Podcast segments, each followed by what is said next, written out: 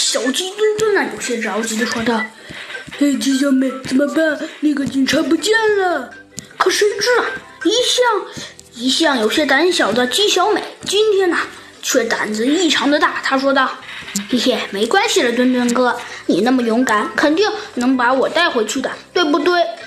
这这这，呃，这小鸡墩墩的有些脸红，他也不知道啊该怎么回答对女生的夸奖，毕竟他还是一只很年轻的小飞机呢。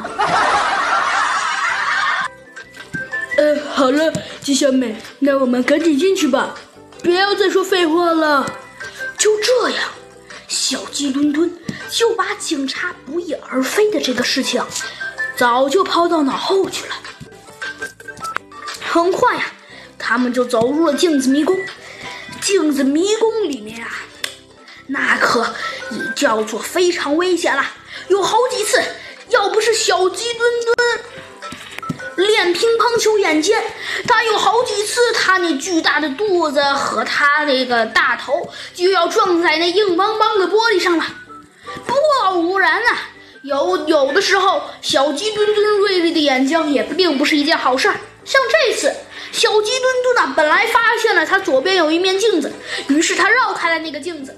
可谁知它右边又有一个镜子，所以小鸡墩墩就倒霉的又撞上了。嗯，我真是太倒霉了。